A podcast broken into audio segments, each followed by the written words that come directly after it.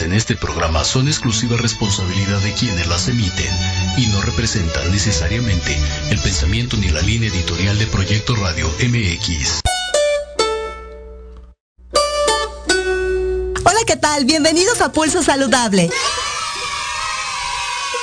Soy Liliana Noble Alemán. Comenzamos.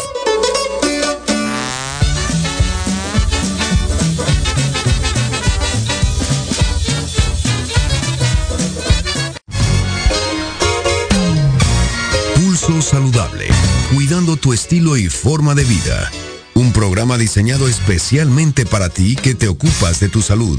Conduce Liliana Noble.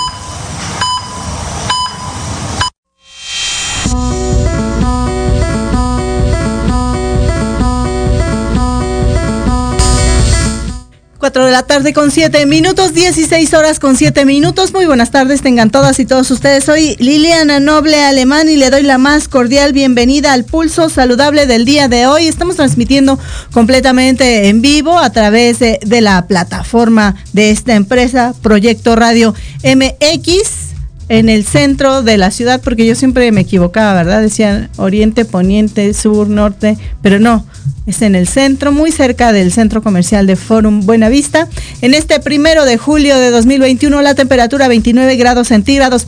Allá afuera, eh, ahora que iba llegando, no está lloviendo aún, pero si usted tiene necesidad de salir, lleve su paraguas porque seguramente más tarde si no es que ya la lluvia nos esté sorprendiendo. Así es que abríguese y cuídese muy bien, no deje de usar su cubrebocas y de lavarse frecuentemente las manos porque la pandemia todavía no cede. Hoy tenemos un programa bastante interesante. Le voy a pasar eh, una explicación breve del doctor Hugo López Gatel en la conferencia del Pulso de la Salud, en donde explica el tema de las variantes para que usted sienta un poco de tranquilidad y conozca un poco al respecto. Además, una experta nos va a explicar cómo debemos entender este eh, declaratoria de la Suprema Corte de Justicia, en donde habla de eh, ya se podrá utilizar para los que decidan hacerlo de forma lúdica la cannabis. Eh, los expertos dicen que no deberíamos llamarle marihuana y mucho menos a quienes gustan de hacer esta actividad ni pachecos ni marihuanos. Así es que vamos a platicar con una experta al respecto y también Seguramente usted, exacto, dice en el fondo de la canción Don't Worry, Be Happy. Y también vamos a platicar con otra experta sobre el tema de los etiquetados frontales, estos sellos que aparecieron ya hace algunas semanas, eh, bueno, más bien algunos ah, meses ya en, los productos eh, hipercalóricos conocidos, que no son alimentos que pudieran, de hecho algunos expertos dicen que no deberían de llamarse alimentos y vamos a conocer en la voz de la experta de qué van y cómo entenderlos, porque de pronto vemos que dice exceso de azúcares, exceso de calorías, exceso de, de grasas, exceso de sales. Hoy la experta nos va a explicar todo ello. Así es que vamos a dar inicio pues a la jornada del día de hoy y le voy a poner en este momento el sonido en donde pudimos captar la voz del doctor Hugo López Gatel, subsecretario de Promoción y Prevención de la Salud, para que conozcamos el tema de las variantes.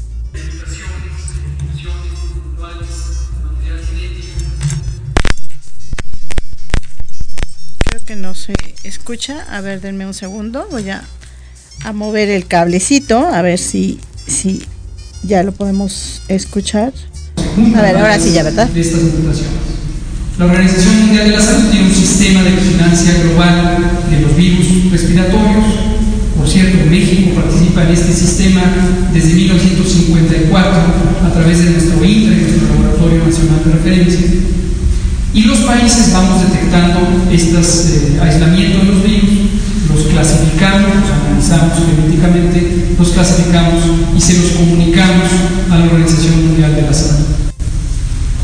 Empezó desde 2020,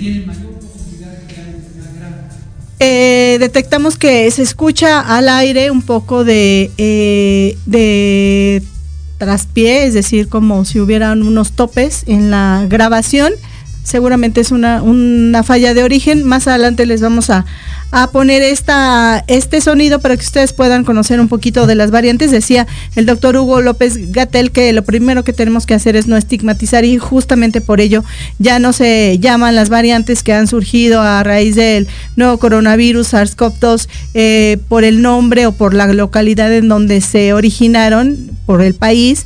Ahora ya se llaman alfa gamma, beta y por supuesto es importante conocerlas, la Delta, la Delta Plus, que es una de las que más ha llamado la atención. Más adelante vamos a escuchar este sonido. Así es que ya me dicen que ya se encuentra con nosotros a través de la plataforma de Zoom la invitada del día de hoy. Saludable al de tu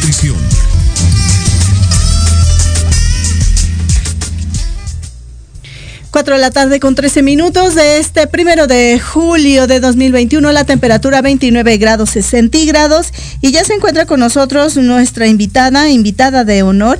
Ella es la maestra en salud pública, Paulina Magaña Carvajal. Ella pertenece a esta organización civil sin fines de lucro del poder del consumidor y también es coordinadora de la campaña de salud alimentaria de esta organización. Ella tiene como formación eh, nutrióloga y con esta maestría en salud pública por el Instituto Nacional de Salud Pública. Ella eh, tiene incidencia en políticas públicas de salud alimentaria con énfasis en obesidad, específicamente con el tema del etiquetado de alimentos y bebidas, publicidad de alimentos dirigida a niños y niñas. Además, también ha participado en el grupo de trabajo para la elaboración del proyecto de modificación de la norma oficial mexicana, la NOM 051, específicamente generales de etiquetado para alimentos y bebidas no alcohólicas preenvasadas información comercial y sanitaria y también ha participado en otros procesos de políticas públicas e implementación de programas de nutrición infantil. Así es que vamos a darle la bienvenida a mi queridísima maestra en salud pública, Paulina Magaña Carvajal. Paulina, muy buenas tardes. Gracias por estar con nosotros en Pulso Saludable. Hola Liliana, muchas gracias por la invitación, pues es un gusto estar aquí con ustedes. Gracias Paulina, quisiera comenzar preguntándote, ¿hace cuánto tiempo ya están eh, estos sellos, estos octágonos en los productos mexicanos?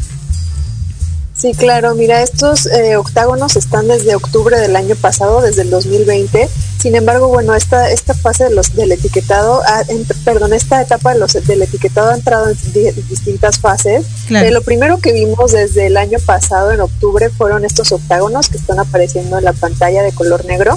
¿no? que nos indican eh, ciertos excesos en los alimentos. Ahorita podemos hablar más a detalle sobre cada uno de ellos.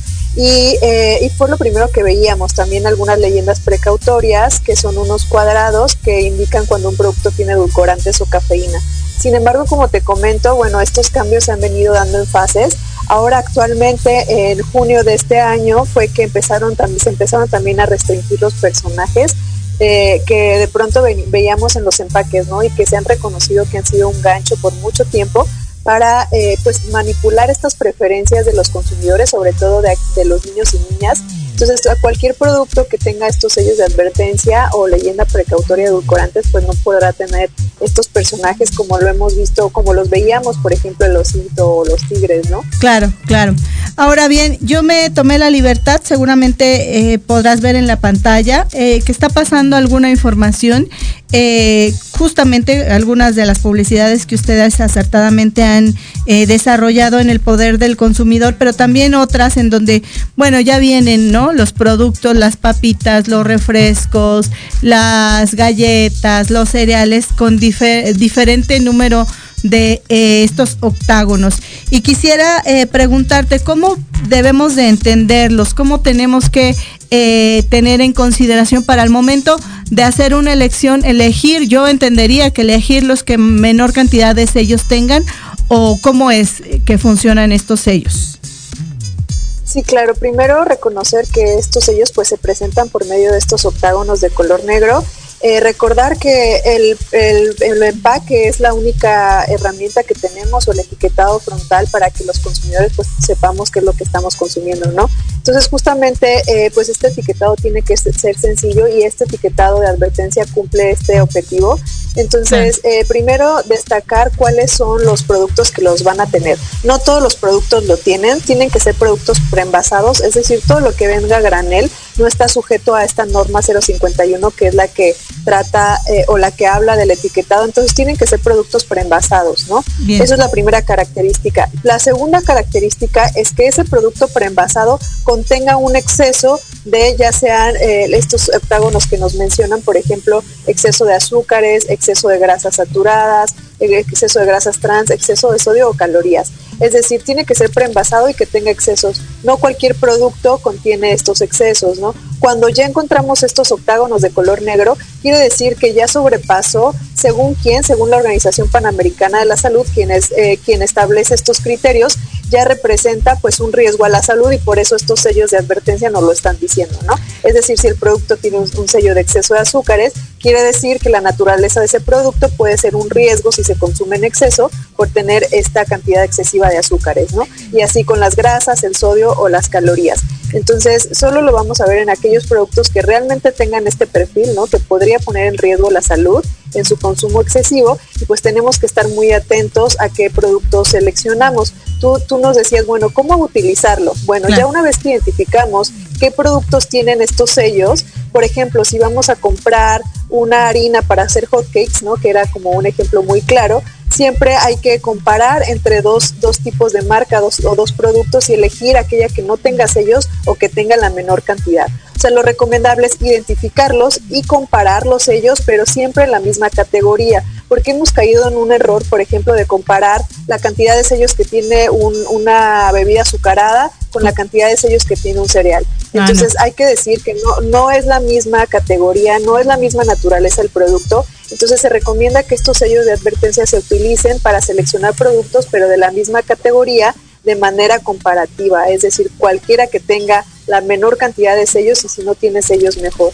Claro, entonces, por ejemplo, cuando tú hablas de, de, de hacer comparativos de la misma categoría, es decir, comparar refresco A con refresco B, eso es lo que podríamos hacer, ¿no? En dado caso de que decidamos adquirir alguno de estos productos.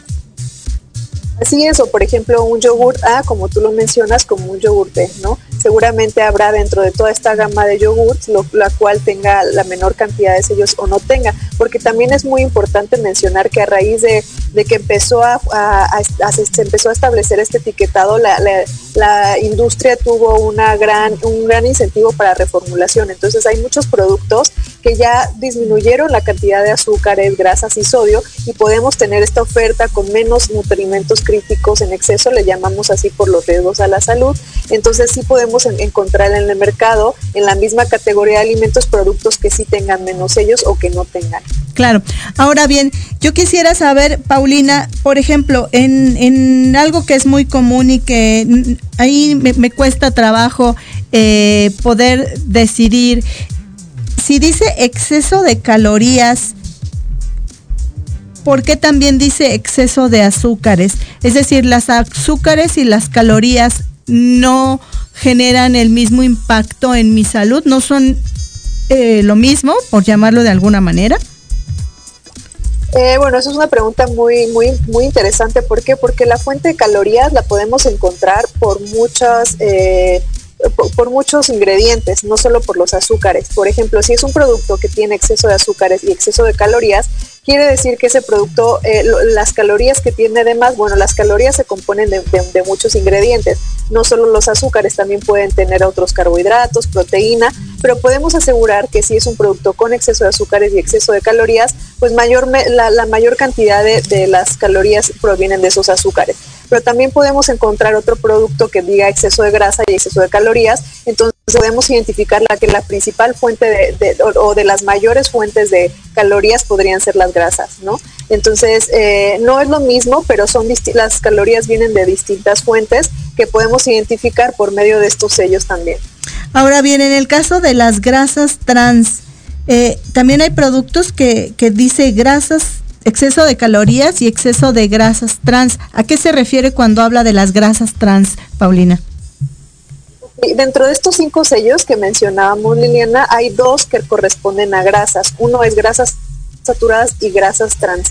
Este tipo de grasas eh, son consideradas porque dentro de las grasas también tenemos grasas buenas. Cuando hablamos de grasas buenas siempre hemos pensado en alimentos como el aguacate, como el pescado, pero generalmente cuando hablamos de grasas trans o grasas saturadas son aquellas grasas que generalmente se, eh, incluyen en los alimentos ultraprocesados como para preservar un alimento, para darle más consistencia o en su misma preparación. Sin embargo, este tipo de grasas, tanto saturadas como, como grasas trans, pues generan un riesgo a la salud. ¿Cuál es el riesgo a la salud principalmente del consumo de estas grasas? Pues generalmente son enfermedades cardiovasculares, por ejemplo, aumento de triglicéridos, aumento de colesterol o eh, mayor riesgo de enfermedades cardiovasculares. Entonces, al ser estas grasas, sobre todo las grasas saturadas y las grasas trans, pues el mayor riesgo para enfermedades cardiovasculares pues son las que se mencionan en, en, este tipo de sellos de advertencia, ¿no? Entonces por eso tenemos que estar muy vigilantes porque estas grasas, estas grasas no son naturales de los alimentos. Hay algunos alimentos que sí los pueden tener,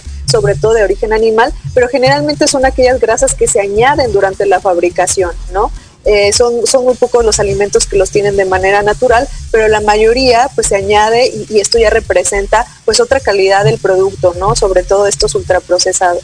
Cuando hablan de exceso, la palabra exceso, eh, refiere a que sobrepasa esta norma de la Organización Panamericana de la Salud y habríamos que tomar en consideración que si la norma dicta cierta cantidad, el producto está sobrepasando esta norma y entonces es donde ya se convierte en un producto dañino a nuestro organismo. Así es, esta norma, eh, bueno, es la 051 que existe en nuestro país y dentro de esa norma 051 vienen algunos criterios que determinan cuándo se deben de poner estos sellos en los productos. Y esos criterios son establecidos por la Organización Panamericana de la Salud que es una, una oficina regional de la Organización Mundial de la Salud, ¿no?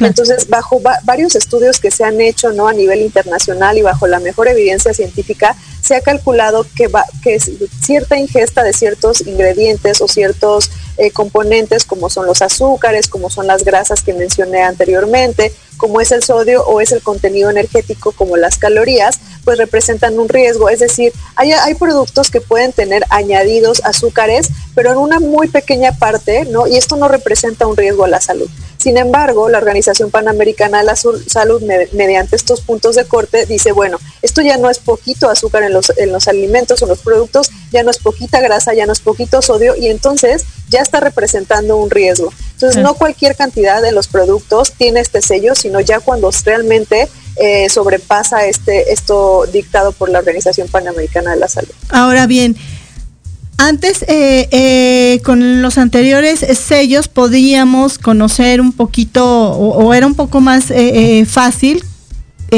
menciona la gente, entender que a lo mejor si del paquete de galletas que trae, no sé, seis, te tendrías que comer a lo mejor una. Después aprendimos a través de la información que ustedes nos dieron en muchísimas conferencias de prensa, recuerdo, que la realidad no era así, que estos sellos de antes o las formas, los etiquetados de antes eran complicados y, no funciona así. Hoy, ¿cómo tendríamos que entender el paquete de ocho galletas? Es decir, para las mamás, los papás que de pronto acostumbran este tipo de actividades, aunque tengan los sellos, de todas formas los están consumiendo. ¿Cuál sería la recomendación? Que de estos ocho eh, eh, piezas se consumiera una diaria o cada tercer día. Entendería que la realidad sería, o lo ideal sería que no, pero entendiendo que es complejo y también es una parte de ir educando poco a poco el paladar, ¿cómo resolverían este asunto eh, inmediato los padres de familia, Paulina?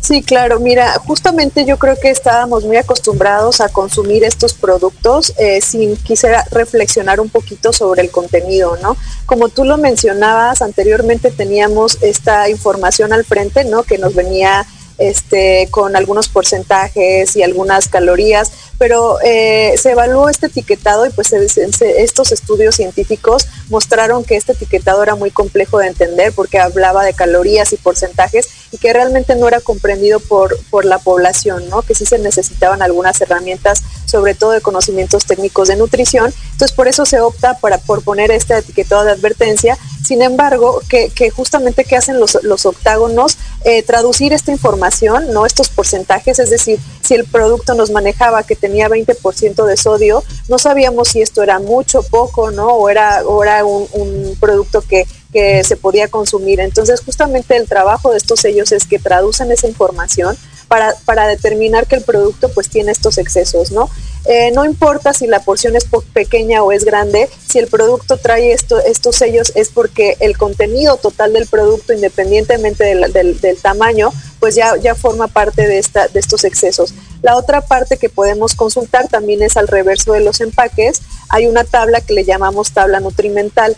En esta tabla nutrimental siempre va a venir la comparación o toda la información nutrimental desglosada, es decir, si además de los sellos queremos consultar, bueno, encontramos que el yogur eh, A tiene eh, un sello y el yogur B tiene un sello, entonces nos podemos, para detallar nuestra selección, nos podemos ir a esta tabla nutrimental y ver entonces ya eh, específicamente por 100 gramos cuál es el que tiene la menor cantidad de azúcares, ¿no? Por ejemplo, ese es otro tip que podemos darles o también eh, estamos muy, muy poco acostumbrados también a consultar la lista de ingredientes. Exacto. En la lista de ingredientes nos dice, eh, pues en realidad todo lo que fue añadido a ese producto, ¿no? Cuando vemos listas de ingredientes muy largas, es decir, que sobrepasan más de los cinco ingredientes, generalmente ya es un producto ultraprocesado. Es decir, hay productos que entre más ingredientes les añadan, pues ese producto va perdiendo las características originales del alimento, ¿no? Claro. Entonces, un tip también es eso, revisar la, la, este, la, la lista de ingredientes y ahora también podemos identificar la palabra azúcares añadidos y ver cuántas fuentes de azúcares se añadieron, por ejemplo, porque hay muchas fuentes que no conocemos y si nos vamos a la lista de ingredientes podemos detectar esta palabra que dice azúcares añadidos y ver si solo se le agregó un tipo de azúcar o incluso dos, tres o cuatro, ¿no? Dependiendo de todas las palabras que encontremos en ese paréntesis. Y Bien. tú mencionabas, bueno, cómo, Paulina, cómo incorporarlo un, dame un segundo. Me indican que tenemos que hacer un, un corte a comercial. Y regresando, continúas con esto y también me gustaría preguntarte al regreso de, la pausa corte a comercial, ¿qué va a pasar con estos otros productos? Por ejemplo, los panes tan ricos de la panadería que también tienen exceso de azúcares y de grasas y en algún momento van a tener que tener este tipo de advertencias para aprender a comer de una manera más saludable. Vamos a seguir platicando con la maestra en salud pública Paulina Magaña Carvajal. Ella pertenece al poder del consumidor sobre estos etiquetados frontales. 4 de la tarde con 30 minutos de este primero de julio de 2021, la temperatura 29 grados centígrados. Pausa, venimos. Remate informativo. El primer noticiero de fin de semana con las noticias más relevantes de México y el mundo. Entrevistas, secciones, debates y mucho entretenimiento. Todo esto conducido por Alejandro Catalán y su equipo de colaboradores. Todos los viernes de 9 a 10 de la mañana por la frecuencia de Proyecto Radio MX.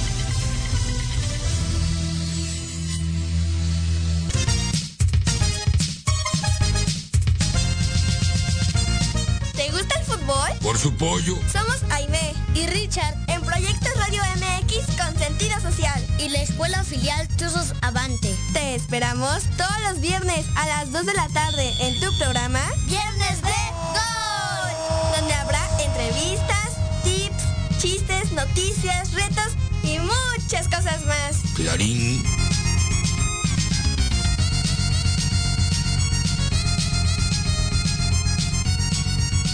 ¿Treintón y sientes que no encajas porque ni chavito ni chaburruco?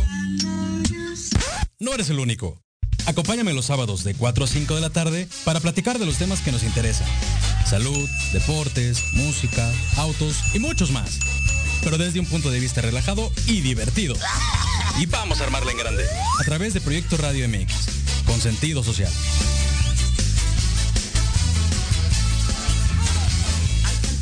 Proyecto Radio MX, tu opinión es importante. Envíanos un mensaje de voz vía WhatsApp al al 55 64 18 82 80 con tu nombre y lugar de donde nos escuchas. Recuerda 55 64 18 82 80.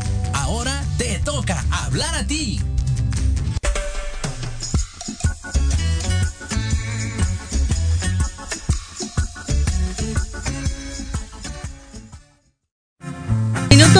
Este primero de julio de 2021, la temperatura 29 grados centígrados. Seguimos platicando con la maestra en salud pública Paulina Magaña Carvajal, ella de El Poder del Consumidor, esta organización sin fines de lucro que ha formado parte importante, fundamental, diría yo, en que ya no tengamos los etiquetados confusos, complicados de antes y que ahora estos sean más sencillos de entender y nos hagan tomar mejores decisiones al momento de adquirir alimentos. Paulina, nos decías algo muy interesante antes de, ir a corte comercial sobre este tema de las azúcares añadidas. Es decir, que adicional a la composición que tiene el producto, se le tiene que advertir al, al consumidor que adicional a eso todavía tiene más azúcar. Sí, así es. Justamente, eh, pues uno de los problemas de los productos ultraprocesados son la cantidad, la cantidad de azúcares añadidas y además también el tipo de azúcares. Es decir, a veces no solo se agrega eh, una pequeña cantidad, sino ya este exceso. Por eso estos etiquetados lo mencionan. Y a veces tampoco nada más se utiliza una fuente, también se utiliza más de una, como por ejemplo la más convencional que conocemos es eh, azúcar de caña, ¿no? Que podemos encontrar como su nombre genérico azúcar pero también hay otras fuentes como el jarabe de maíz de alta fructosa, como la glucosa, como la fructosa, que de pronto no reconocemos, ¿no? Y que esto pues añade eh, pues otra calidad de los productos. Me, eh, también mencionabas... Dime, dime, perdóname. No, bueno, habías mencionado de cómo, cómo podían también los padres de familia este, pues utilizar el etiquetado, bueno, yo les sugiero que, bueno, si hay un sobreconsumo de estos productos en México, somos uno de los mayores consumidores, pero ¿cómo poder hacerle? Bueno, yo creo que justo como mencionabas, ir reduciendo la cantidad, es decir, no se trata tal vez que, que si la recomendación siempre son los productos naturales, pero una de las cosas que se puede hacer es cada vez tener menos productos con sellos en la alacena, por ejemplo, ¿no? No es lo mismo tener 10 eh, en una semana a, tener uno o dos, ¿no? Entonces creo que esto, esto funcionaría bastante, ser un poquito más conscientes y revisar cuántos productos con sellos estamos teniendo en casa, ¿no? Porque justamente lo que tenemos en casa sobre todo para los padres y las madres de familia, ¿no? Es lo que van a consumir los niños. Claro, y finalmente hacer esta, eh, eh, este comparativo que nos dices de, productos similares, es decir, refrescos con refrescos, jugos con su, jugos, harinas de hot case o de otro tipo con eh, de la misma especie y no comparar un producto A con uno B porque no funciona así, pero también tratar de llevar o de adquirir los productos que menor cantidad de sellos tengan que creo que no, no sé si existan, ¿no? Eh, de los ultraprocesados o de los empaquetados no existen, o si existen productos que no tengan sellos. Sí, hay varios productos que no tienen sello. Obviamente siempre la recomendación eh, tanto para salud como para cuidado del medio ambiente será consumo de alimentos naturales, pero sí, actualmente hay varios productos que no tienen sello. Eh, te digo que con esta eh, reformulación que está haciendo la industria, pues cada vez se han mostrado algunos cereales que no tienen sello o algunos otros productos. Entonces sí hay varios que no tienen. Y finalmente, para concluir esta interesante charla, ¿Qué pasa con el tema de los tamales, las tortas, eh, los tacos, las tostadas, las panaderías? En algún momento se va a intentar hacer alguna reflexión al respecto y te lo menciono porque eh, la Federación Mexicana de la Diabetes en algún momento publicó una infografía haciendo un comparativo y de pronto un refresco de cola, ¿no? Eh, literal una Coca-Cola era muy equivalente a comer, a desayunar una torta de tamal porque tenía el bolillo, porque tenía el tamal mal y además adicionaban el atole. Entonces, eh, eh, este tipo de desayuno versus el que dice, no, yo mejor tomo en la comida una Coca-Cola, pues bueno, estamos pensando que es completamente saludable, pero a veces no lo es, ¿no? O estos panes, panques que tienen el, el, papel rojo, eh, comparados con otro tipo de productos como son las galletas, parecía que tenían la, la misma cantidad de calorías o de azúcares. Sí, mira, yo creo que eh, es, Pues el primer error me parece aquí en, este reporte que me comentas es comparar calorías de un producto eh, como un refresco con un producto eh, como una torta de tamal. ¿Por qué? Porque las fuentes de calorías son completamente distintas. Es decir, no es lo mismo una fuente calórica proveniente de azúcares, que solo es la bebida azucarada, a una fuente calórica proveniente de un alimento que está preparado y que además de su eh, de su preparación, pues en su preparación tiene maíz. Con esto no quiere decir que una sea mejor que otra, simplemente es un error comparar las fuentes, eh, un, alimento que no tiene la misma fuente calórica, ¿no? Eh, podría tener las mismas calorías, pero esto no implica que la calidad de las calorías sean iguales. Bien. Los, lo, lo, siguiente que, que menciono es que sí, efectivamente, pues hay que poner también mucho trabajo en aquellas preparaciones que pueden ser un riesgo a la salud. Con esto también hay muchas preparaciones, ¿no? Que, que en, tanto en casa como en la calle, cualquier sitio podemos encontrar, ¿no? Y a esto me refiero con técnicas culinarias que requieran de una mayor eh, cantidad de, grasa, ¿no? Esto, esto también es un riesgo a la salud. Sin embargo, es, eh, analizando algunos estudios, en realidad lo que se muestra en México, el, el, gran problema de México no han sido los alimentos preparados, ni siquiera los alimentos que encontramos en la calle, porque por mucho tiempo los hemos consumido y porque además estos productos tienen orígenes de alimentos naturales como el maíz, como el frijol, ¿no? que son alimentos propios de nuestra región, ¿no? Que sí tengamos que tener una, una precaución en la preparación, por supuesto, pero no tiene la, el misma, la misma calidad ni origen con un alimento ultraprocesado, el cual es una formulación industrial que, no tiene, que tiene muy poco o nada de un alimento natural. Entonces, eh, en, en, estos estudios pues se ha visto que el mayor problema de la obesidad en México no deriva del consumo de, de, los puestitos de la calle, sino de este consumo de productos ultraprocesados, ¿no? Muy bien. Entonces sí hay que tener en cuenta esto y, bueno, sí, seguir con algunas otras iniciativas. Paulina, pues espero que sea la primera de muchísimas más porque todavía este tema da mucho de qué hablar para que nos sigas orientando de la forma ideal, la, la que menor riesgo nos provea la salud porque hay que tener mucho cuidado, sobre todo en, países como el nuestro, en donde los índices de obesidad son de los más elevados del mundo y luego en situaciones de pandemia todavía la, la pandemia suele complicarse muchísimo más. Gracias, Paulina, muy buenas tardes.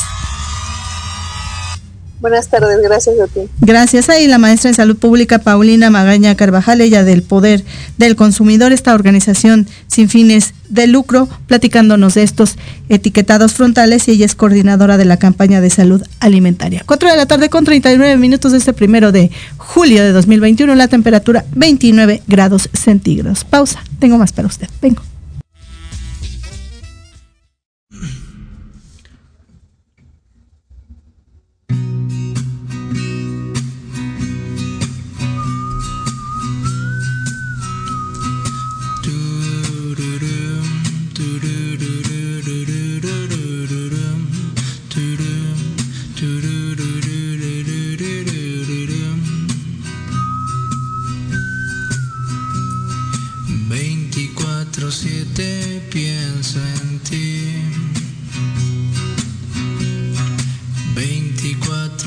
La manera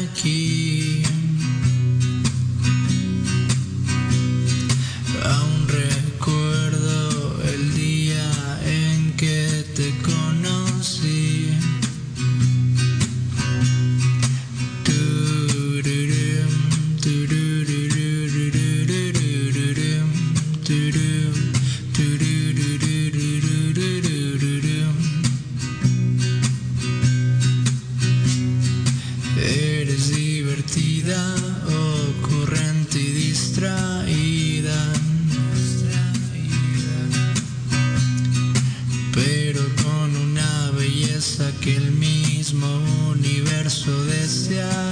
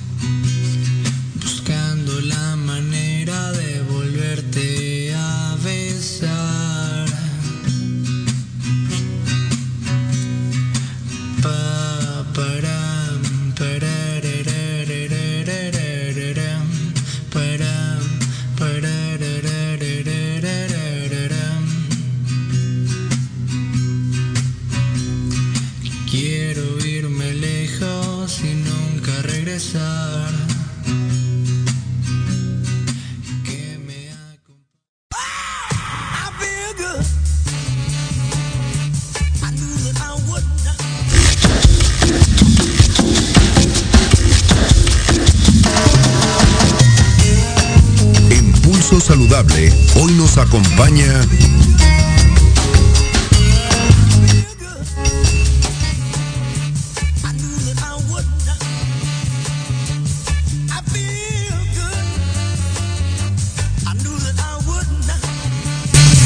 4 de la tarde con 42 minutos de este primero de julio de 2021, la temperatura 29 grados centígrados y ya se encuentra con nosotros también a través de la plataforma de Zoom Nadia Robles Soto. Le cuento que ella es maestra en psicología de las adicciones por la Universidad Nacional Autónoma de México y cuenta con más de 15 años de experiencia en el ámbito del consumo de sustancias psicoactivas y su prevención, así como de su atención.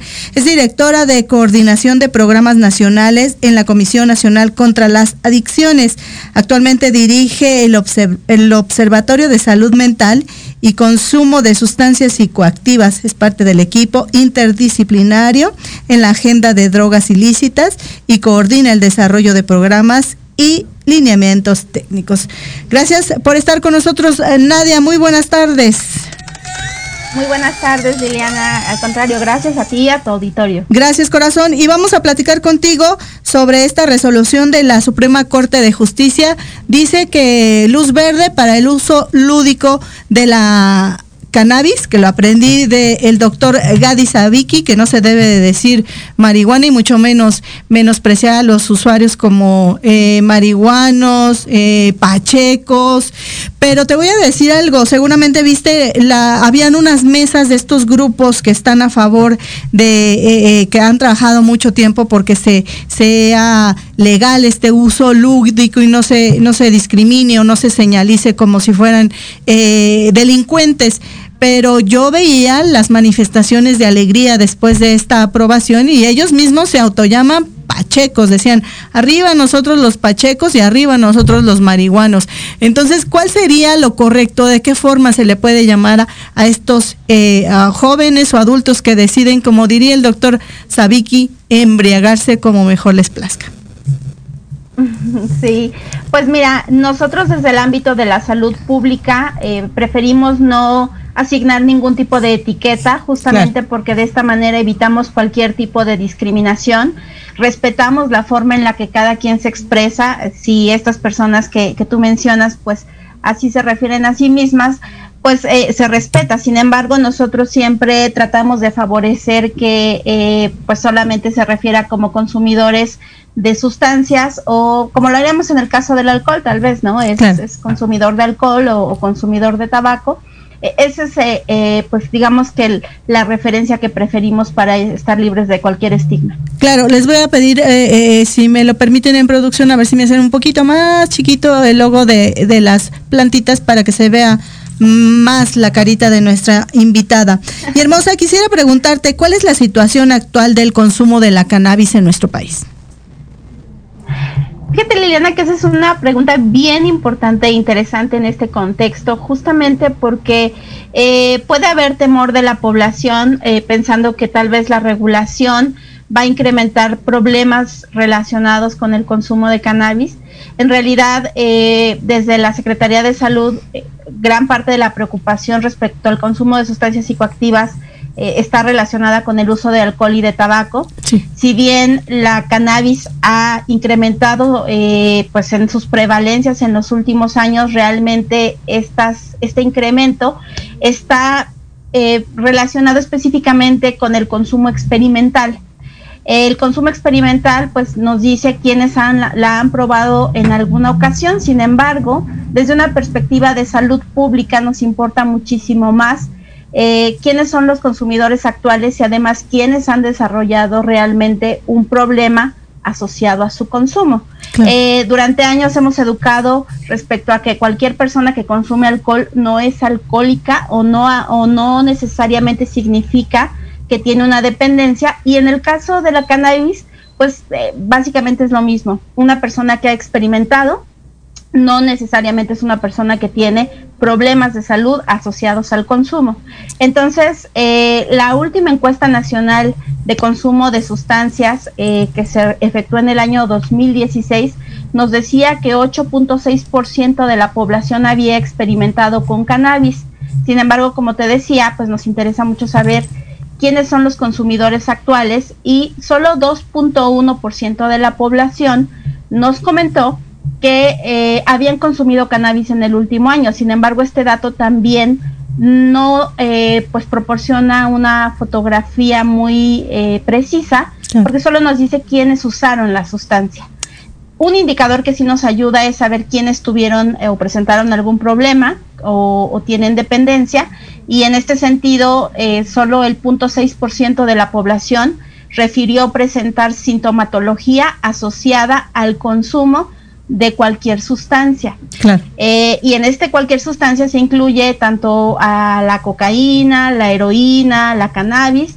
Cuando solamente nos eh, centramos en las personas que han presentado problemas asociados al consumo de cannabis, pues esta encuesta nos arrojaba un margen de menos de 70 mil personas. Sin embargo, estos números obviamente son variables y tienen un margen de error porque estas encuestas pues no necesariamente abarcan al 100% de la población.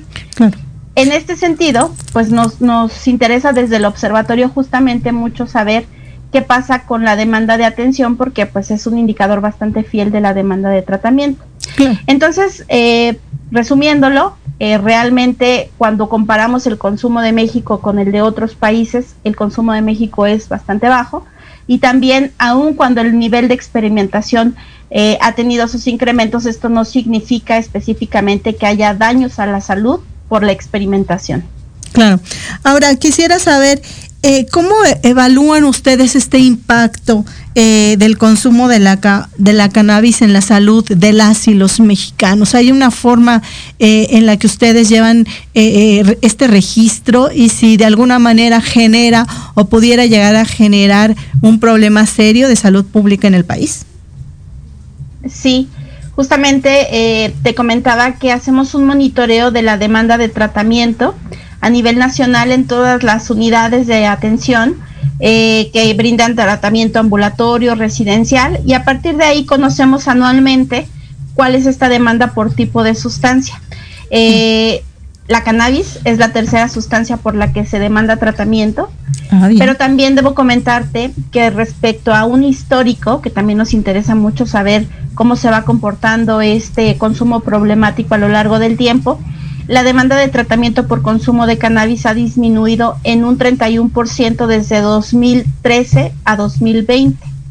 Eh, situación que, bueno, pues es muy diferente para, para drogas como las metanfetaminas, por ejemplo, que ha crecido bastante en la demanda de, de tratamiento.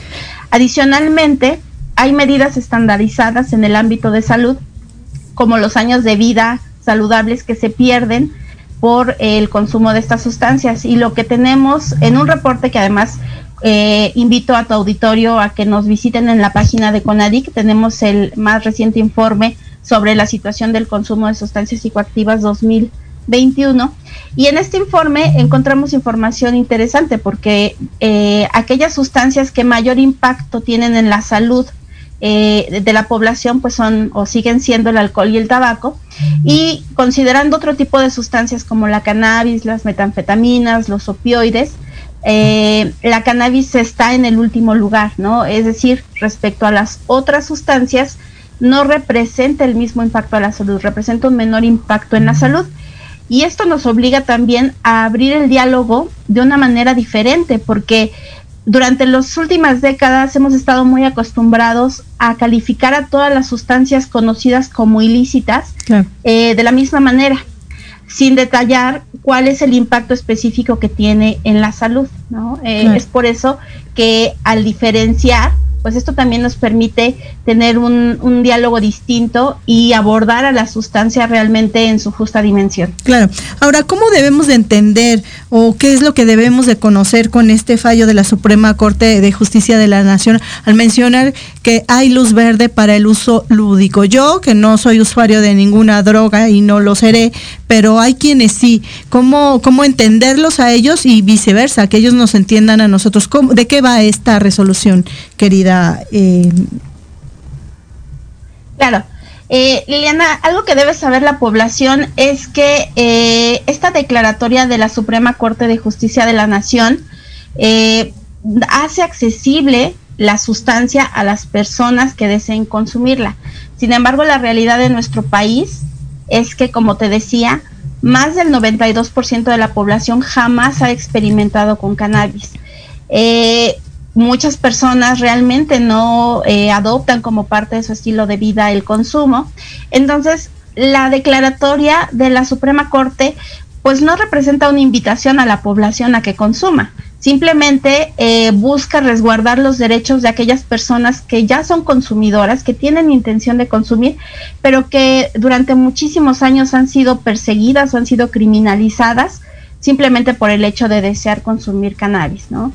Otra cosa que, me parece importante destacar con la población es que eh, una vez que se hace esta declaratoria, la Secretaría de Salud debe ser notificada para que se establezcan ahí los, límites, los alcances o las características de un reglamento que se tendrá que construir para justamente decir cuáles son los pasos a seguir respecto a este acceso que debe dárseles a las personas que desean consumir cannabis. Y por supuesto, eh, hay importantes eh, medidas de salud pública que siempre tienen que tomarse en cuenta, medidas de autocuidado. Y yo creo, creo que la principal, o tal vez diría solo dos, es que ningún menor de edad debe consumir. De hecho, pues eh, en este eh, contexto no se visualiza de ninguna manera eh, la regulación del uso para menores de edad. También desaconsejamos el uso en personas que son menores de 25 años porque el proceso de maduración a nivel neurológico todavía es sensible durante estos años o estos primeros 25 años de vida. Entonces, pues un consumo repetido podría generar eh, que se desarrolle una, una dependencia más, más pronta.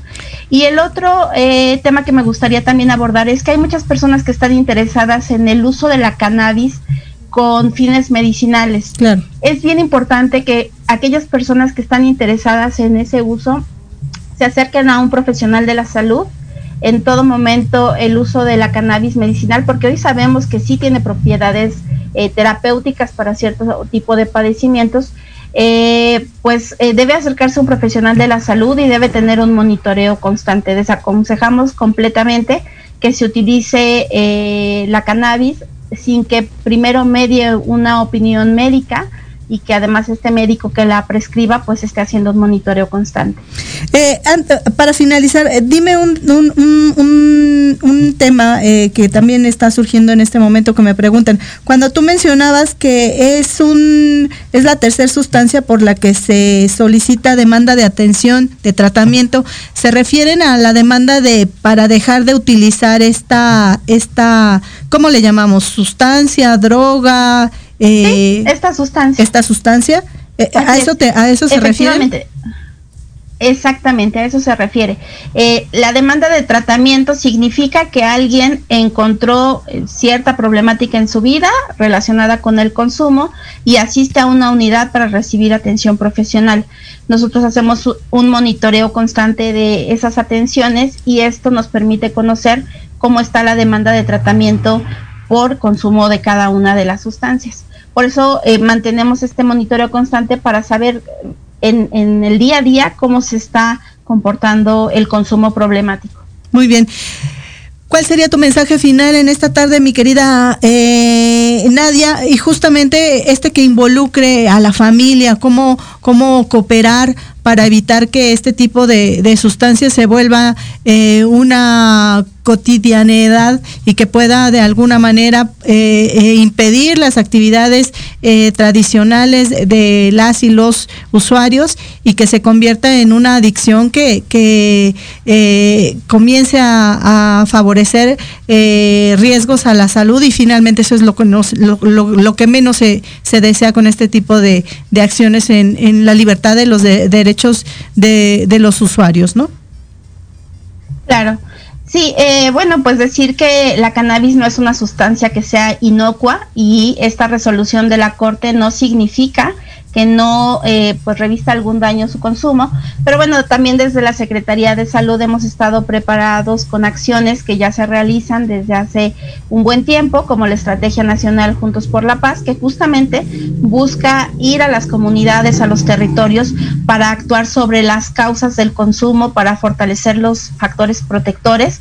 Y mm, cerraría diciendo que la salud pública es una tarea de todos. Es importante que no solo las instituciones de salud se involucren, es importante que los papás, los niños, niñas, eh, las juventudes, los maestros, eh, los vecindarios, pues estén involucrados en la prevención desde el ámbito de fortalecer eh, mejores condiciones de vida, estilos de vida saludables. como parte de la estrategia contamos con un pues sí, con, con, una estrategia adicional que se llama Clubes por la Paz, donde justamente la población puede unirse en grupos organizados para realizar acciones en favor de su comunidad y justamente eh, pues favorecer el ambiente psicosocial de las personas.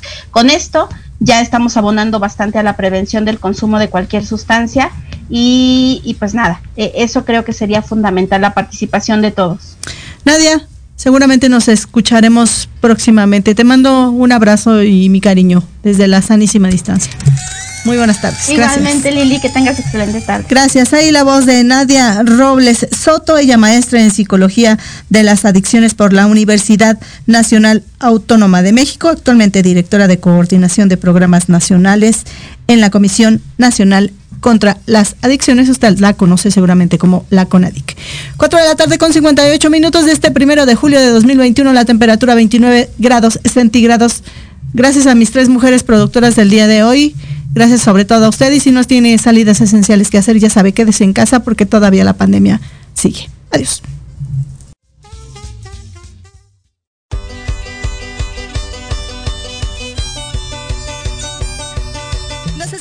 Próxima semana. Entre tanto, síguenos en nuestras redes sociales. En YouTube y Facebook aparecemos como Pulso Saludable.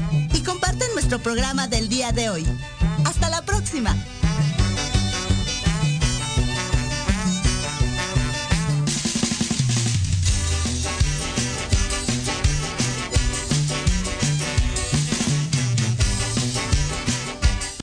Estás escuchando Proyecto Radio MX con sentido social.